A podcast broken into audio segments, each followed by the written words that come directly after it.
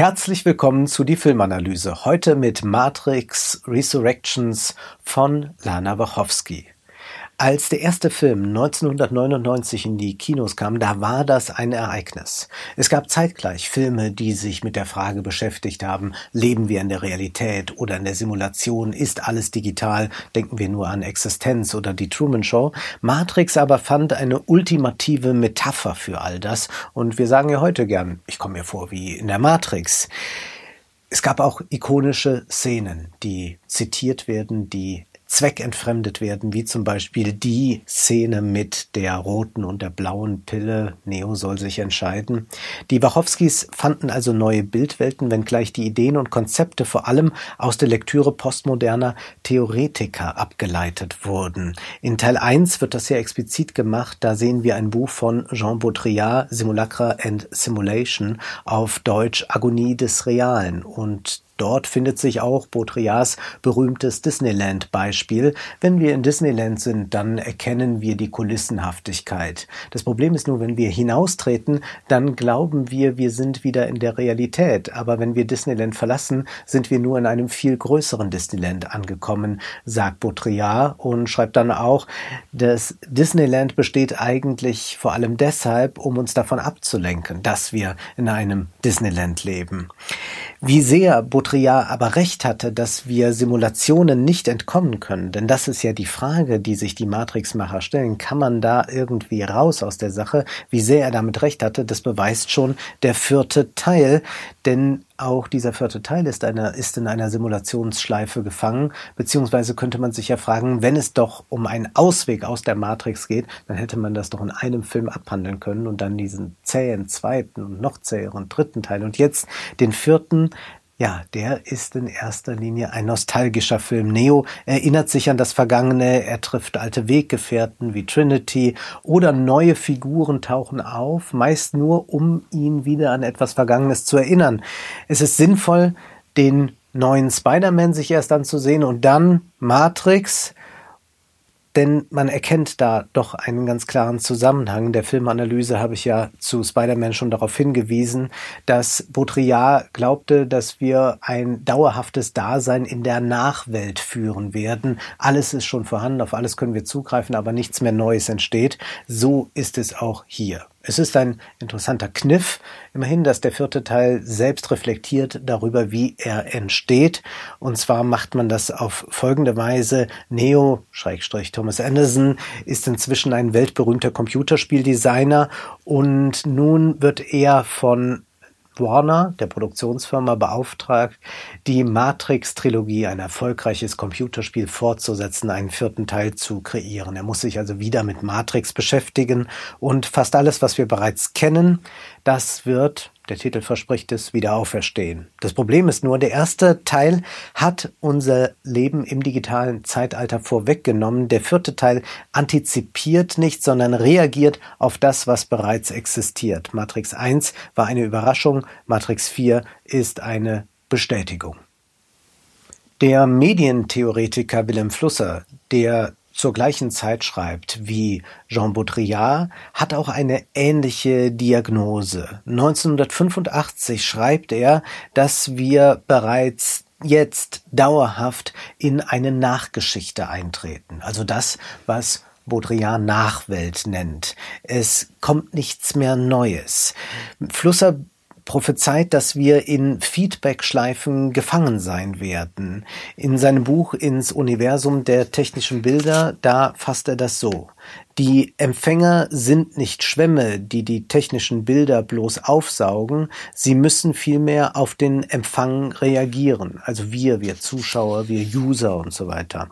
Nach außen hin müssen sie gemäß dem empfangenen technischen Bild funktionieren, Seifen kaufen, in Urlaub fahren, eine politische Partei wählen.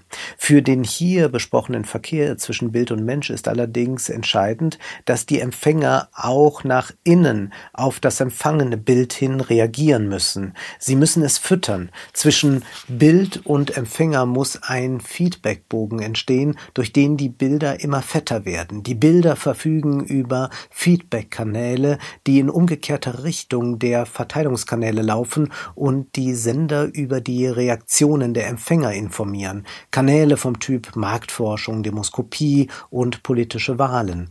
Dank dieses Feedbacks verändern sich die Bilder, werden immer besser und immer mehr so, wie sie die Empfänger haben wollen. Das heißt, die Bilder werden immer mehr so, wie sie die Empfänger haben wollen, damit die Empfänger immer mehr so werden, wie sie die Bilder haben wollen.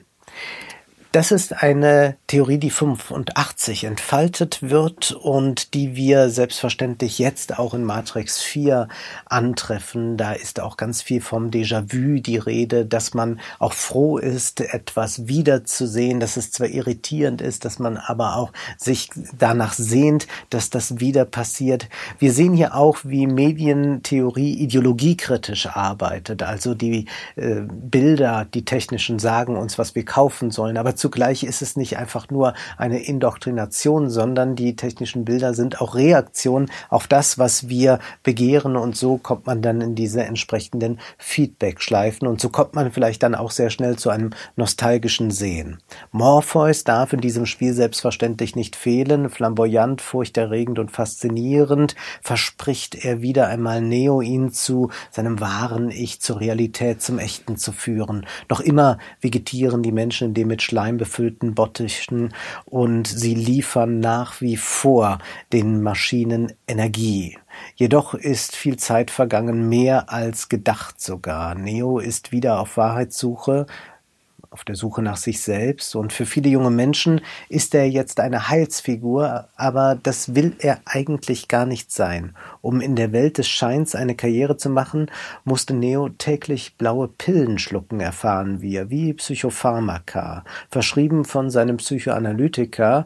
Und auch der ist nicht ein normaler Psychoanalytiker, sondern er hat eine ungeheure Macht. Die wird sich jenseits der Simulation offenbaren. Der Film grast dabei dabei viele alte Stationen ab, wenngleich er nicht mehr so kühl und aseptisch inszeniert ist wie der erste Film. Warmes Licht durchflutet nun die Szenen und auch die Gesichter sind nicht mehr so benutzeroberflächenglatt. Es gibt aber nach wie vor ja diesen Trugschluss der Reihe. Wir müssen ja wissen, Baudrillard hat sich geweigert, in Matrix mitzuspielen. Er hielt da gar nichts davon, auch wenn sie seine Theorie aufgreifen. Sie hätten das nicht richtig verstanden. Denn es geht hier nach wie vor darum, gibt es ein Jenseits der Matrix? Kann man irgendwie ausbrechen, zur echten Welt gelangen? Zwar zeigt sich auch hier bereits jetzt reflektiert, dass diese echte Welt, also dieses Jenseits auch wieder künstlich ist. So schafft man künstliches Obst. Aber es gibt nach wie vor diese große Sehnsucht des Entkommens. Lana Wachowski weiß selbstverständlich, dass sie es sich diesmal nicht so einfach machen darf, denn sie muss natürlich wissen, wie ihr Film rezipiert wurde und von welchen Kreisen er rezipiert wurde. Es gibt ja äh, ganz viele, die sich auf die rote Pille beziehen und für sich in Anspruch nehmen, dass sie sie geschluckt haben, nun also wissen, was die Wahrheit ist. Wir erleben das derzeit bei den Verschwörungstheoretikern. Sie schaffen eine neue Fiktion sich dabei nur, in der es dann Corona nicht gibt gibt und Bill Gates uns alle chippen will. Baudrillard war als Fatalist davor gefeit. Er bot mit seiner Theorie keinen Ausweg aus der Simulationsschleife. Wenn wir Disneyland verlassen, sind wir in einem größeren Disneyland. Baudrillard weigerte sich deshalb bei Matrix mitzuspielen. Es würde alles nur noch viel tiefer in die Simulation führen. Man muss auch tatsächlich sagen, dass dieser erste Film heute besehen eine sehr vulgäre Ideologiekritik betreibt. Also hier ist alles Lüge und da ist alles Wahrheit. Dabei müssen wir zunächst einmal feststellen, wir nehmen die Welt, das meint die Politik, die Gesellschaft, die Wirtschaft, massenmedial vermittelt wahr. Eine andere Möglichkeit gibt es gar nicht. Zwar gibt es zwischenmenschliche Beziehungen, es gibt Gartenzaungespräche, aber die Öffentlichkeit, die konstituiert sich heute nicht auf dem Marktplatz. Da finden nicht die gesellschaftlichen Diskurse statt, sondern die hören wir im Radio, sehen sie im Fernseher oder finden Sie im Internet. Das heißt aber nicht, dass wir damit grundsätzlich einer Lüge aufsitzen. Als aufgeklärte Bürger können wir uns entscheiden, welche Medien konsumieren wir, welche Informationen sind wohl richtig, was sollten wir nochmal lieber überprüfen. Neo ist in Teil 4 ja auch nicht länger der Heilsbringer, also wir können keinen Gurus folgen und darüber wird auch reflektiert, wenngleich es diese enorme Sehnsucht nach einer äh, Heldenfigur gibt, wird das doch eine Heldenfigur hier sein, wo es an allen Ecken und Kanten bröckelt. Ziemlich klar konturiert hingegen ist noch der Antagonist, denn man fragt sich ja bei einem solchen Weltbild, das hier kreiert wird, wer steckt dann hinter der Matrix, wer hat denn die eigentliche Macht, wer ist dann die große Gefahr? Und da haben wir auch wieder eine Personifikation, nämlich wir haben den Analysten, einen Psychoanalytiker, nämlich gespielt von Neil Patrick Harris. Die Figur des Antagonisten führt aber damit wieder eine Sinnstruktur ein, eine narrative Matrix könnte man sagen, die uns tatsächlich tiefer in den Kaninchenbau hinabgleiten lässt. Harris spielt die Figur auch entsprechend teuflisch. Der Film weiß also um seine problematische Rezeption, aber er kann ihr auch nicht ganz entkommen. Es müsste noch einmal ganz neu erzählt werden. Also man hätte jetzt im Jahr 2021 eine vollkommen neue Erzählweise finden müssen, mindestens genauso neu wie 99 die Erzählweise von Matrix war. Das gelingt aber nicht und so arbeitet man stark wieder mit Antagonisten. Interessiert uns das, wie böse er ist oder nicht?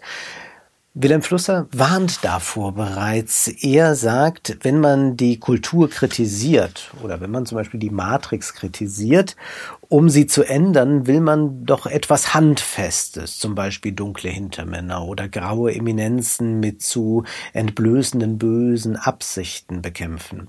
Beginnt man jedoch in der gegenwärtigen Gesellschaft zu entblößen, dann stellt man fest, dass es niemanden und nichts gibt, wogegen man kämpfen könnte. Man hat nämlich nicht ein etwas, sondern ein wie zu bekämpfen, nicht Menschen und Dinge, sondern Sachverhalte, nicht Bilder und dahinter verborgene menschliche Interessen, sondern einen Schaltplan. Das dämmert auch dem Film gegen Ende. Man muss dann doch in anderer Weise wohl programmieren. Und das ist ja etwas, was wir auch mit der Ideologiekritik tun können, dass wir anders über die Wirklichkeit nachdenken, fragen, äh, wie kann man äh, sie verändern, aber nicht versprechen, es gibt irgendwo einen Ausweg und dann gehen wir raus und dann ist wieder alles in Ordnung. Da gibt es keinen Naturzustand oder irgendetwas. Die Realität ist natürlich ein Konstrukt, man könnte auch sagen eine Matrix, aber damit ist sie auch veränderbar.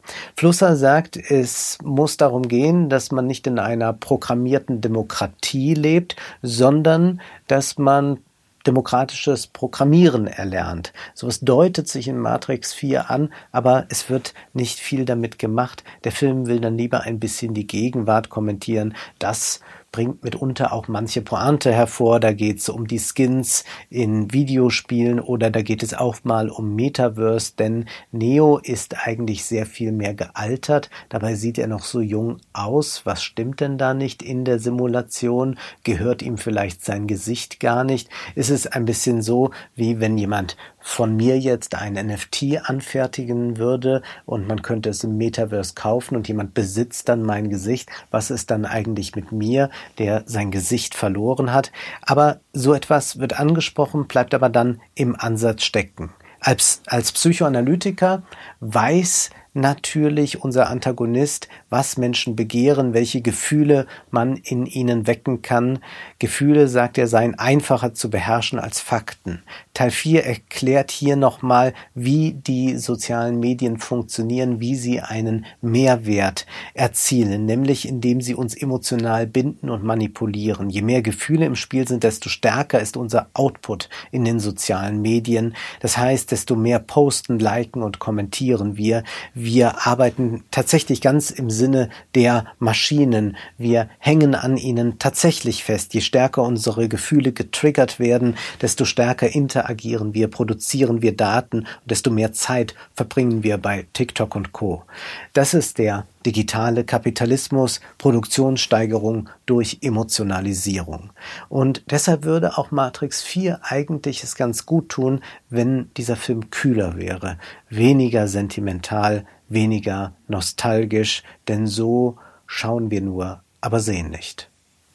Das war die Filmanalyse mit Wolfgang M. Schmidt.